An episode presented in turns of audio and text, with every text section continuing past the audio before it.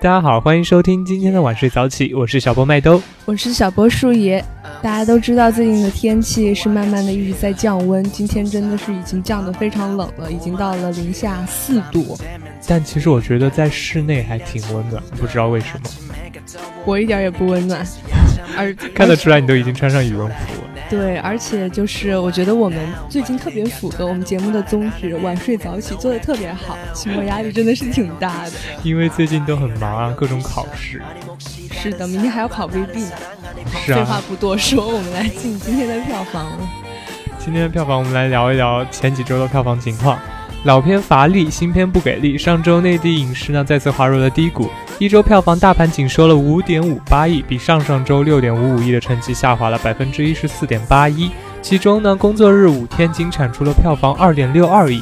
要不是万万没想到在上周末举行了大规模的点映，上周内地票房的情况呢，可能将会跌破五亿。一片阴霾之中。《极道者》后来居上，上映四周呢，以一点二一亿的成绩就拿下了内地周票房的冠军。而万万没想到，以两天一点一三亿的点映成绩，创造了内地点映的最高票房纪录，并夺下了周票房的冠军和周末票房的亚军。那么《火星救援》呢，累计也达到了五点六一亿，超越了《零零七幽灵党》师傅，首周四天呢就达到了三千二百三十万。同期的表现呢，虽然略低于《刺客聂隐娘》，但是总体票房成绩还是相当不错的。舒一上一周有去看什么电影吗？我上一周看的电影是老电影呢。哦，是在网上看的吗？对，我看了，嗯，《本杰明·巴顿骑士》，就是那种返老还童的那种电影。其实我上一周差一点点就去看了《极道者》，因为上一周不是双十二嘛，外面都都在各种打折促销，不是用支付宝就可以半价吗？你有没有出去吃东西什么的？双十二那天，我所有的舍友都去图书馆了。虽然我没有去图书馆，可是我实在没脸出去玩儿 啊，真可怜。我们那个时候，我室友就和我一起去吃了汉堡王，然后我们当时就是。可能吃的比较晚吧，就已经你不觉得汉堡王很难吃吗？但是我觉得还不错。但是重点不在这里，我们当时就已经吃到了快十点的时候，然后准备买票的时候，最后一场就已经停止售票了，所以那个时候也没有看成《极道者》。哎，我听说这部电影的那个就评价还是挺不错的。对，我听说最近好像挺多片的评价都很不错，就包括有那个，呃，《寻龙诀》不是有点映吗？好像听说点映出来的效果也还挺不错的，口碑还挺好。那么由于本周内地电影的市场呢，总体表现还是比较暗淡的。上上周的老片《极道者》呢，凭借不错的口碑，就演了一出票房的逆生长的好戏。那么《极道者》呢，于上上周的周五在内地首映，首周的三天呢就斩获了七千六百二十六万，而上周的周票房为一点二一亿，上升了百分之五十八点六七。也从《火星救援》手中夺下了上周票房的冠军，累积到了一点九七亿。而由于万万没想到的大规模点映昨日已经结束，本周五万万没想到《寻龙诀》上映之前呢，《极道者》还将继续领跑内地票房。以目前的票房走势来看，《极道者》有望向二点五亿进军。这个成绩在今年的口进口片中将会排在第二名，第一名就是《哆啦 A 梦伴我同行》，它的票房呢也是五点三亿。哎，一聊到哆啦 A 梦，我突然想到了前段时间上映的《海绵宝宝》呢。那你去看了那个《海绵宝宝》吗？我当时挺想看的，可是就是跟我同行的人嫌我太幼稚了，最后我们看了别的电影。其实我我在网上有下到那个高清版的《海绵宝宝》，之后可以发给你哦。啊，好的。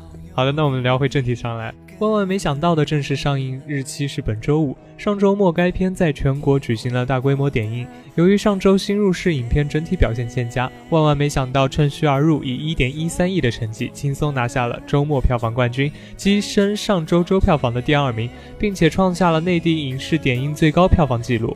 万万没想到的点映大热，再次证明了国产喜剧在国内庞大的群众基础。大 A P 电影《寻龙诀》本周五将与万万没想到同天首映。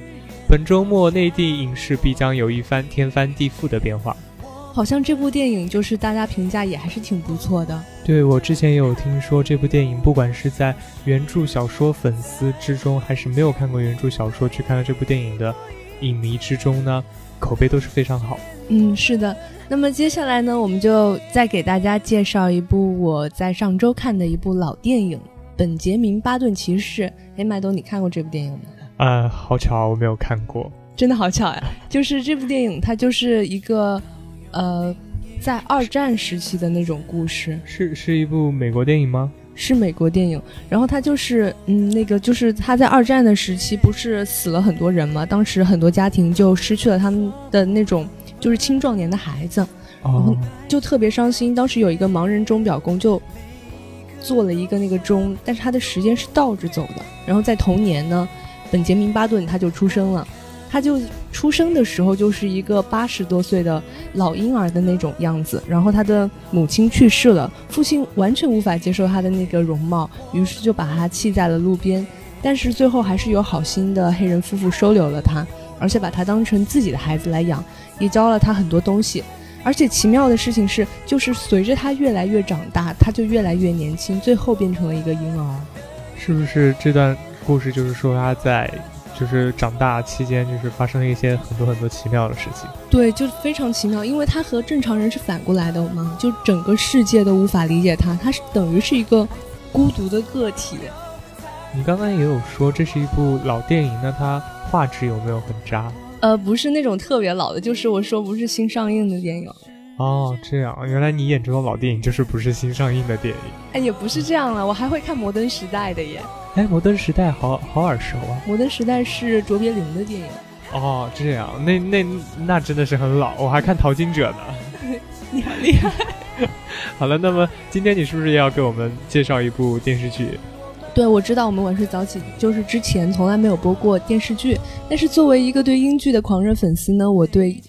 就是电视剧，特别是欧美的一些电视剧，确实是有一些独特的情怀。麦冬，你知道的。嗯，今天你介绍的好像是一部英国的电视剧哦。对，是一部腐剧。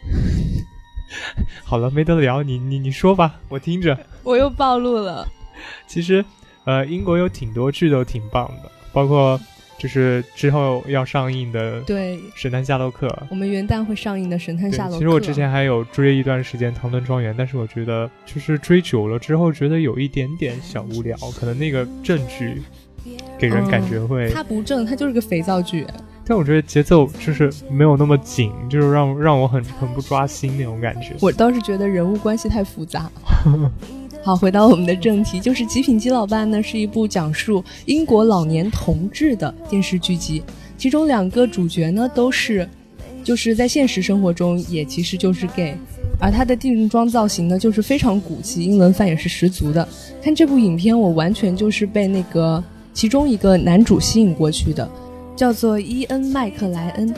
那么他呢，就是一个非常有名的老戏骨了，在之前的《霍比特人》《指环王》，包括以前《哈利波特》里面的那个邓布利多教授，都是由他扮演的。哦，是不是就是《指环王》里面那个甘道夫？对，就那那种仙风道骨的感觉。嗯，的确是这样，因为很多人都会因为一部戏的主角而去追一部戏。而且他是 gay，这是最吸引我的点。好吧，吸引你的点还挺挺特别的。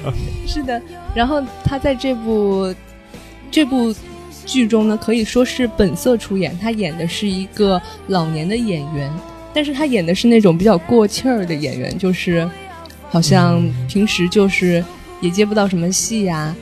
那这部剧呢，它就是比较搞笑的风格，大概每集都是二十到二十五分钟左右。那么也推荐大家去看一下。接下来我们又回到我们电影的正题。那你觉得看英剧和看美剧有什么不一样的感觉吗？我觉得美剧比较乱，英剧就是多多少少会正一点点，但是英剧也有那种特别搞、特别搞。英剧有没有给人一种很舒服的感觉？都差不多吧，其实。但我觉得看美剧就是所有的主角都在暴走。你看过什么呀？看呃《老友记》啊，《生活大爆炸》啊。哦。嗯，然后还有。看呃《吸血鬼日记》啊，你看《生活大爆炸》，你有追到现在吗？